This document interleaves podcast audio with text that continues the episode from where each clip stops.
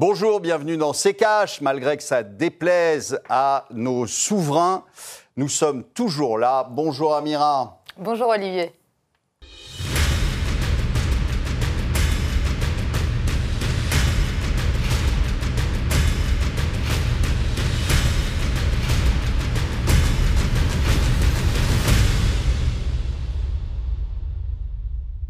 Bienvenue à tous dans C'est C'est un plaisir de vous retrouver euh, sur ce plateau. Vous, Olivier, bien sûr, et puis notre invité, euh, Daniel Lang, vous êtes économiste et maître de conférence. Bonjour à vous, messieurs. Aujourd'hui, nous allons parler de récession avec cette question. Est-elle inévitable en France? S'y approche-t-on dangereusement ou finalement avons-nous déjà un pied dedans? Olivier, je pense connaître votre avis. En tout cas, on va y répondre, en parler euh, longuement. Et puis, on va rentrer directement dans le vif du sujet. Avec vous, Olivier, la France alors est-elle déjà en récession c'est déjà fait puisque euh, on a eu les chiffres du, premier trimestre, que les chiffres du premier trimestre alors, ont été annoncés fièrement à zéro. Euh, en fait, si on fait le calcul, on est déjà euh, tendance moins 0,1. Et, et puis, si vous les retraitez un temps soit peu, parce que c'est très pratique. Le chiffre du PIB, c'est un calcul. Hein, donc on fait ce qu'on veut avec, avec les, les, chiffres. Et donc euh, vous savez qu'on on retraite, par exemple, euh, systématiquement euh, les variations de stock, parce que les variations de stock s'annulent sur l'année, et donc il est mieux de les retraiter. Si vous les retraitez, eh bien, les variations de stock ont apporté plus 0,4 au, au, calcul du PIB, donc vous l'enlevez, ça fait du moins 0,5, et puis on a un petit peu joué aussi sur le commerce extérieur. Alors c'est de bonne guerre, hein. euh, c'est souvent comme ça dans les calculs du PIB, on attend les vrais chiffres des douanes, etc. Euh, il est quand même assez curieux que mois le mois, euh, le chiffre du, du commerce extérieur était, était loin d'être brillant. Hein. On peut même dire qu'ils étaient franchement mauvais. Et que et puis là, curieusement, sur le calcul du trimestre, euh, euh, ça apparaît mieux. Donc, euh, vous pouvez le retraiter aussi. Alors, il paraît qu'on a vendu un bateau, hein, mais je vous rappelle quand même que ce genre de, de, vente, comme les avions, eh bien, malheureusement, ça se fait pas tous les mois non plus. Donc, il faut le retraiter. Ça veut dire quoi? Ça veut dire que le chiffre du PIB sur le premier trimestre est déjà en recul, que malheureusement, avec euh, les, euh, le fait que ce soit maintenant Madame von der Leyen qui dirige euh, la France et puis d'ailleurs le reste de l'Europe, euh, et que euh, décidément euh, elle n'a qu'une envie, c'est de faire la guerre à la Russie, eh bien malheureusement, sanctions contre sanctions, ça fait monter les prix, et que quand vous avez rempli votre réservoir d'essence, bah, vous n'avez plus d'argent pour faire le reste. Donc évidemment, vous allez tomber dans une récession, et je pense dans une récession gravissime, c'est-à-dire bien pire que toutes celles qu'on a connues, euh, parce que euh, vous avez une, une inflation qui est beaucoup plus importante que ce qu'on vous annonce, hein, parce que là aussi, sur les chiffres de l'inflation, il y a beaucoup à dire sur le calcul de l'inflation, et donc euh, vous avez eu un recul de la consommation qu'on constate déjà au premier trimestre, un fort recul de la consommation, et ça va continuer. Donc récession, on y est déjà. Alors évidemment, techniquement, on va nous dire, bah oui, mais c'est deux trimestres consécutifs, etc. C'est ce que j'allais dire. Ça n'empêche, ça n'empêche qu'un recul, c'est une récession, c'est pas, euh, c'est pas une progression. Donc, euh, euh je vous vois euh, sourire. Vous êtes d'accord avec Olivier? On n'attend pas que le PIB s'en recule pendant deux trimestres consécutifs? Je suis partiellement d'accord avec Olivier. Techniquement, nous n'y sommes pas encore, comme Olivier le sait très bien. il faudrait effectivement deux trimestres successifs de croissance négative Enfin, ceci étant dit, euh, qu'on soit zéro ou qu'on soit en croissance négative, ce qui nous attend, euh, là on est d'accord, n'est pas extrêmement brillant. Et effectivement, on a un recul de la consommation qui est le premier moteur euh, finalement du PIB en France, qui est certain, et on a des perspectives d'inflation qui sont qui sont effectivement préoccupantes parce que on peut s'attendre à 5% sur l'année. Il faut rappeler que l'inflation euh, ça n'est Enfin, c'est un indice, donc euh, ça cache les disparités de hausses des prix, euh, etc. Et notamment, euh, le logement ne pèse que pour 6% et quelque chose. Donc c'est un chiffre qui est discutable, même s'il est harmonisé. je ne partage pas totalement les réserves d'Olivier, il est harmonisé au niveau international. Ceci étant dit, effectivement, ce qui nous attend est préoccupant. Ceci étant dit, il y a quand même une petite lueur d'espoir. Euh, moi, j'espérais euh, d'avoir euh, un peu plus d'inflation parce que les dettes privées sont clairement à des niveaux qui sont insoutenables. Or, l'inflation, ça permet de dégonfler le, niveau réel de la dette privée. Et ça, c'est une force, comment dire, c'est une force contractionniste, quelque chose qui nous pendait au nez et qui est en train de, s'éteindre grâce à cette inflation. évidemment, ça suffit pas. Évidemment, on est dans une situation qui est extrêmement problématique. Euh, donc, euh, notamment en termes de, consommation, notamment en termes d'investissement. Euh, et ça va devenir d'autant plus problématique qu'on risque d'avoir des gouvernements qui demain vont serrer la vis en matière de dépenses publiques et les banques centrales qui remontent légèrement leurs taux, même si elles vont devoir les, les baisser de nouveau derrière. Donc on est dans une situation problématique qui peut être aggravée par des retournements de, politique budgétaire et monétaire. Olivier, comment on bascule d'un simple ralentissement économique à une récession? Voilà, euh, ça, a été euh, très clair. Il y a un choc, euh, il y a un choc inflationniste, alors qui est bien plus élevé que, la, que ce que qu'on vous donne comme chiffre. On le sait, euh, l'essence compte pour pas grand-chose dans le calcul de l'inflation, euh, euh, le fuel, etc. Donc tout ça fait que c'est très nettement sous-évalué sur le, le, le, pouvoir d'achat des ménages. Donc le pouvoir d'achat des ménages, lui, il n'a pas augmenté.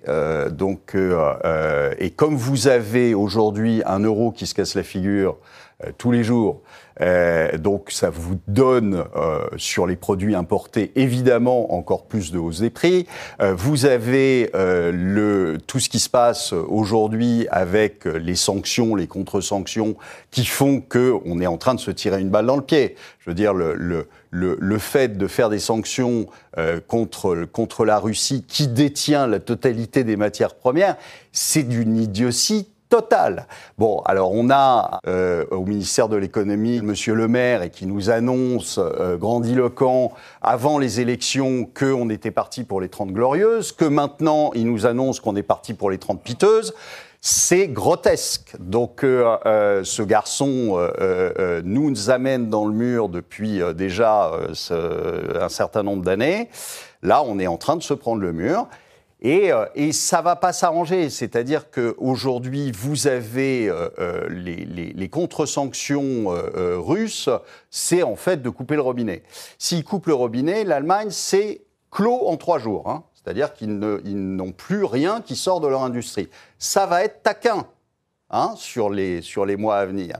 Donc, euh, euh, aux États-Unis, pour l'instant, ils se réjouissent, mais enfin, je rappelle quand même qu'il y a quelques mois, euh, on a connu une inversion de la courbe des taux aux États-Unis et que donc ça risque là aussi, en général, dans les trois à six mois qui suivent, vous avez une récession, et là vous aurez une récession, n'en doutez pas une seule seconde. donc voilà, donc je pense que dans les d'ici la fin de l'année 2022, on va bien rigoler. Alors, oui, Daniel Long. Oui, j'aimerais quand même réagir. Sur les États-Unis, j'en suis moins sûr parce que eux ont mis en œuvre une politique budgétaire et semblent déterminés à, la poursuivre. Euh, sur les prochains mois, le, problème américain, à mon avis, va plus être un problème d'inflation. Euh, et ce, d'autant qu'ils sont quand même à un taux de chômage qui est extrêmement faible, qui ne sont pas très loin du plein emploi. Oui, enfin, euh, soyons sérieux. Le, calcul du plein emploi aux États-Unis, euh, du chiffre du chômage aux États-Unis, on sait comment il est calculé. On est très loin du plein emploi aux États-Unis. Peut-être. Il y a un taux de pauvreté qui a explosé. Vous avez des gens qui sont sortis totalement des statistiques, donc faut être sérieux. Non, non, mais peut-être. On, en est très très loin. Mais le, problème, c'est que euh, c'est qu'ils vont être obligés. C'est-à-dire qu'aujourd'hui, ils ont soi-disant, pour moi c'est que de la communication, mais ils ont soi-disant, ils sont rentrés dans une, dans une période où ils, ils annoncent qu'ils vont monter les taux et ils annoncent qu'ils vont normaliser leur bilan.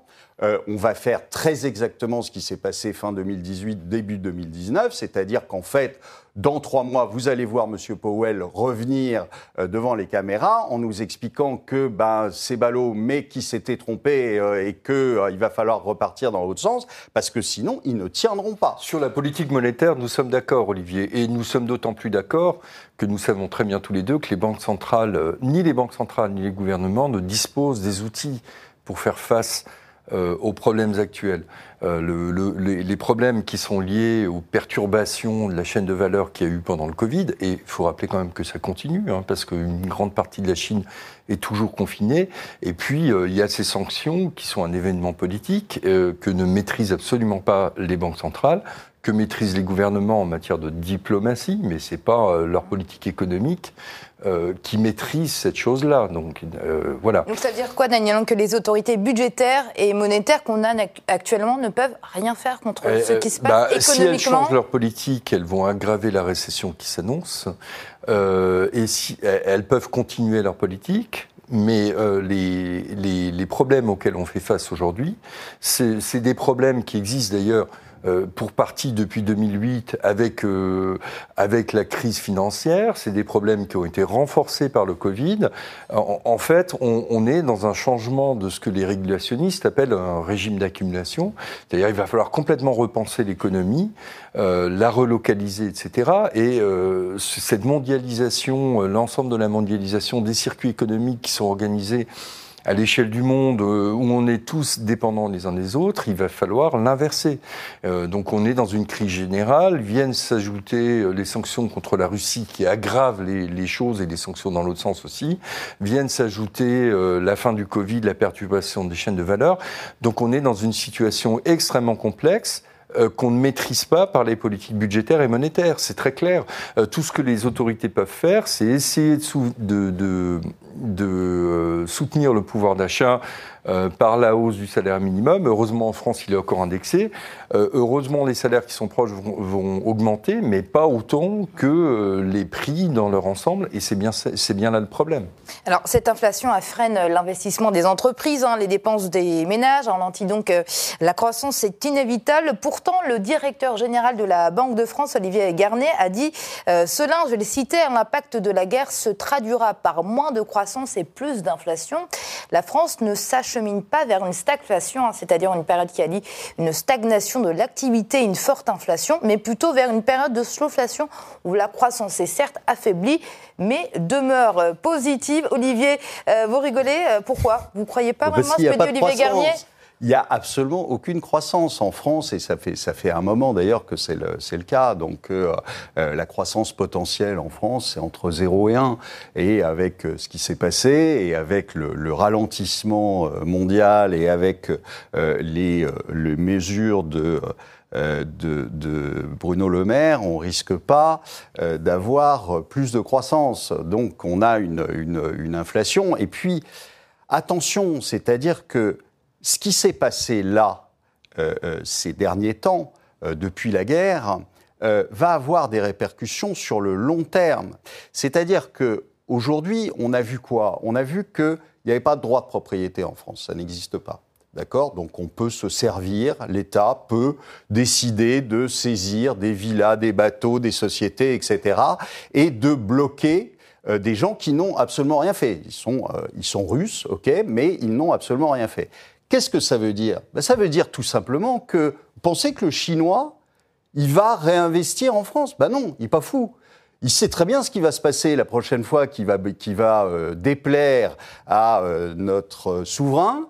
Eh bien, notre souverain va à ce moment-là saisir les villas des Chinois, les immeubles des Chinois, etc. Donc, comment voulez-vous investir dans ces conditions-là? Personne ne peut investir. Si, en dehors du droit, on peut vous déposséder de ce que vous avez parce que vous avez des plus au souverain ou parce que euh, vous êtes du mauvais pays ou vous portez pas le bon nom. Eh bien, à ce moment-là, ça veut dire quoi? Ça veut dire que sur les années qui viennent, mais plus personne ne va investir en France. Parce que vous n'avez aucune sécurité. Vous n'avez aucune sécurité juridique. Pourquoi voulez-vous que quelqu'un aujourd'hui prenne le risque de mettre son argent dans, en France, alors qu'il sait très bien que du jour au lendemain, On peut fermer sa, sa société. Personne ne va le faire.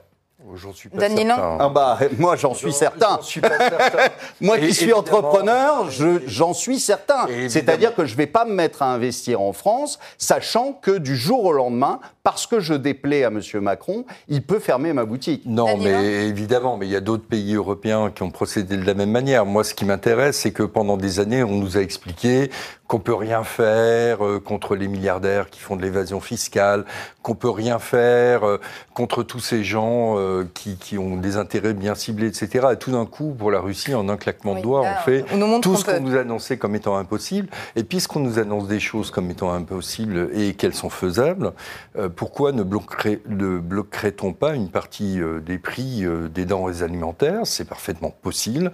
Pourquoi n'augmenterait très bien qu'un blocage des prix, c'est c'est le truc le plus idiot qu'on puisse faire. Il y a un manque, de, volonté politique, on est d'accord. On est en désaccord. Quand il y a la volonté politique, le blocage des prix, ça peut être une idée intéressante, même si je préfère euh, l'augmentation des salaires. Ça fait un moment que les salaires stagnent. Ça fait euh, depuis les années 80, on a en gros 7% de, de, création de valeur qui sont passés de la poche euh, des salariés vers la poche des actionnaires. donc si on peut en reprendre un peu, et, euh, bah, tant pis, euh, les entreprises auront des rentabilités un tout petit peu plus faibles que d'habitude, euh, et notamment les entreprises du CAC 40, comme Total. Olivier, le nouveau quinquennat commence sous des vents très défavorables au niveau économique. Mais ça fait dix ans qu'il est défavorable. Le, le, c'était pas, c'était même pas le quinquennat. D'ailleurs, je rappelle quand même que M. Macron, on l'a depuis, depuis déjà dix ans. Hein, puisqu'il était, euh, euh, secrétaire général de l'Élysée et ensuite euh, il était ministre de l'économie. Donc ça fait déjà 10 ans, on va, on va donc avoir 15 ans de M. Macron et 15 ans de M. Macron, les 10 premières années, on ne peut pas dire que le bilan, alors qu'il a bien évité d'ailleurs, il a bien évité d'en parler pendant toute la campagne, mais son bilan est catastrophique, économique, social, euh, euh, et même euh, extérieur. Donc on ne peut pas dire quand même que ce soit brillantissime. Moi j'ai toujours une interrogation, c'est comment il a pu être élu cette fois-ci. Mais parce qu'il y en a certainement qui pensent que son bilan économique est bon. Ou plutôt il y en a qui pensent pas. voilà. Donc. Et il faut peut-être l'admettre.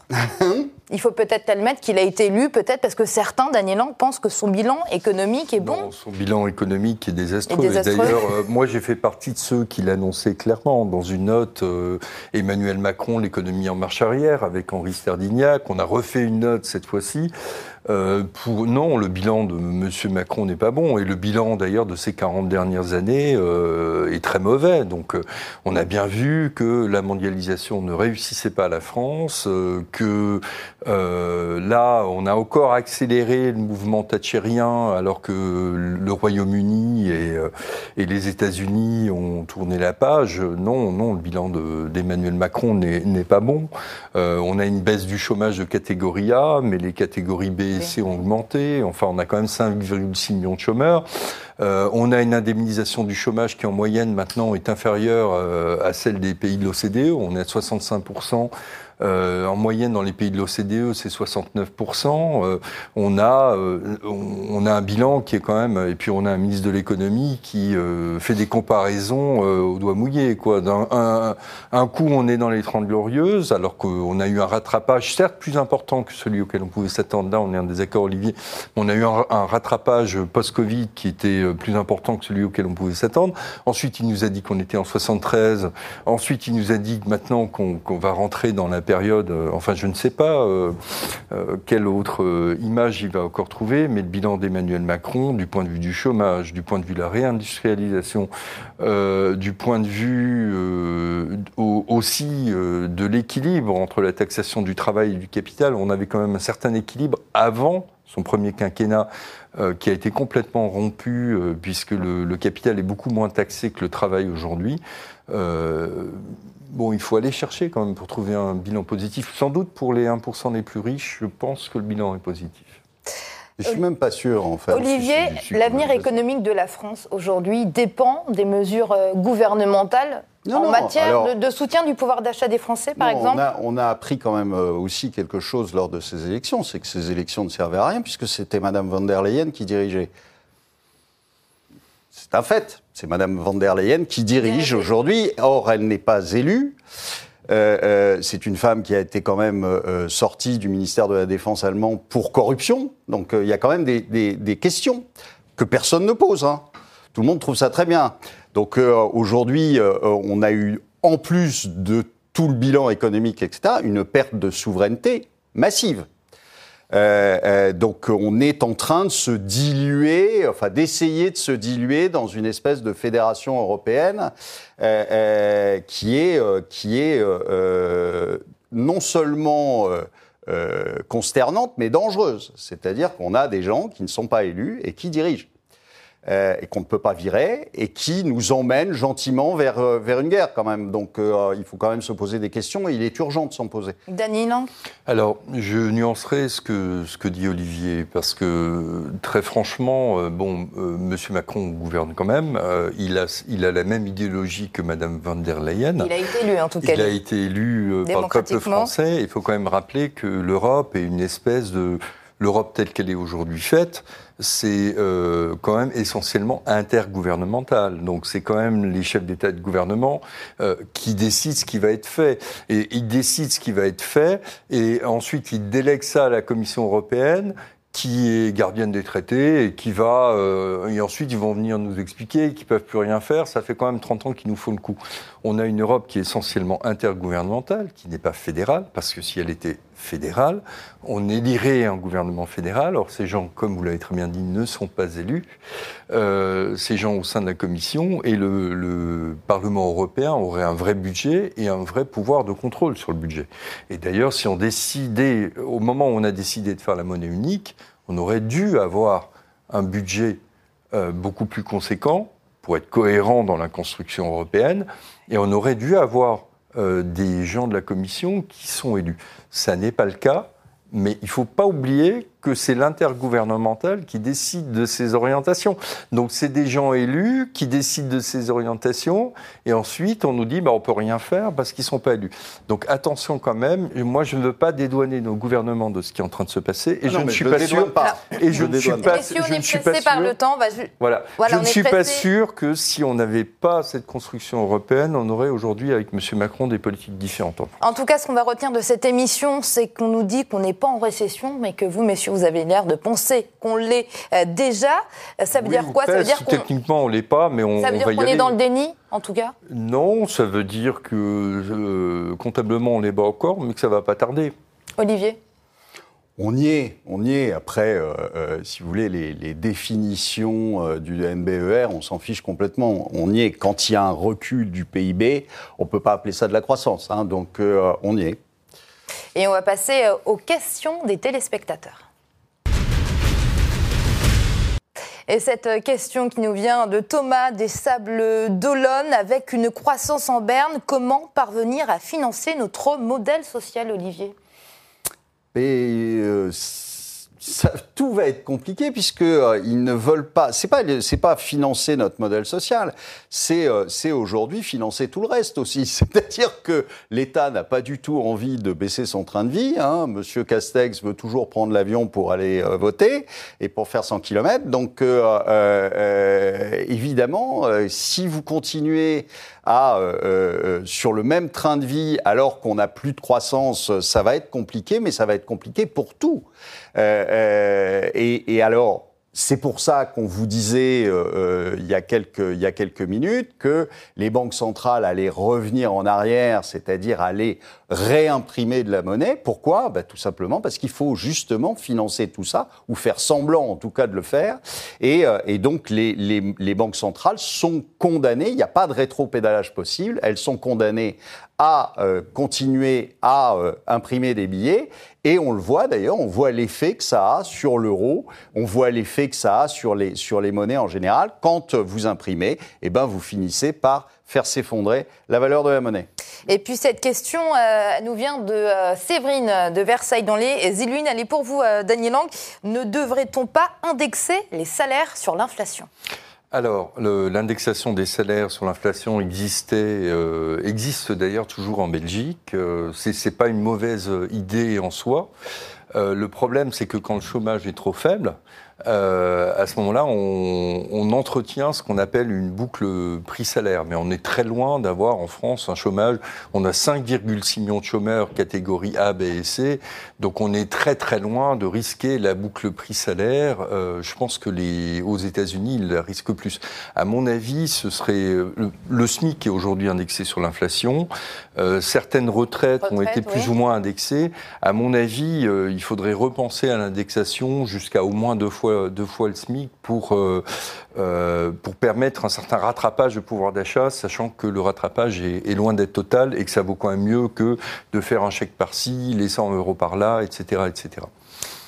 Merci euh, Daniel Lang. Je rappelle que vous êtes euh, économiste et maître de conférence. Merci euh, à vous. Merci Olivier. C'est la fin de cette émission. Merci de nous avoir suivis. Olivier, je vous laisse le mot de la fin comme d'habitude. Eh bien, je dirais à Bruno Le Maire, nous sommes en effet plutôt dans les 30 piteuses que dans les 30 glorieuses.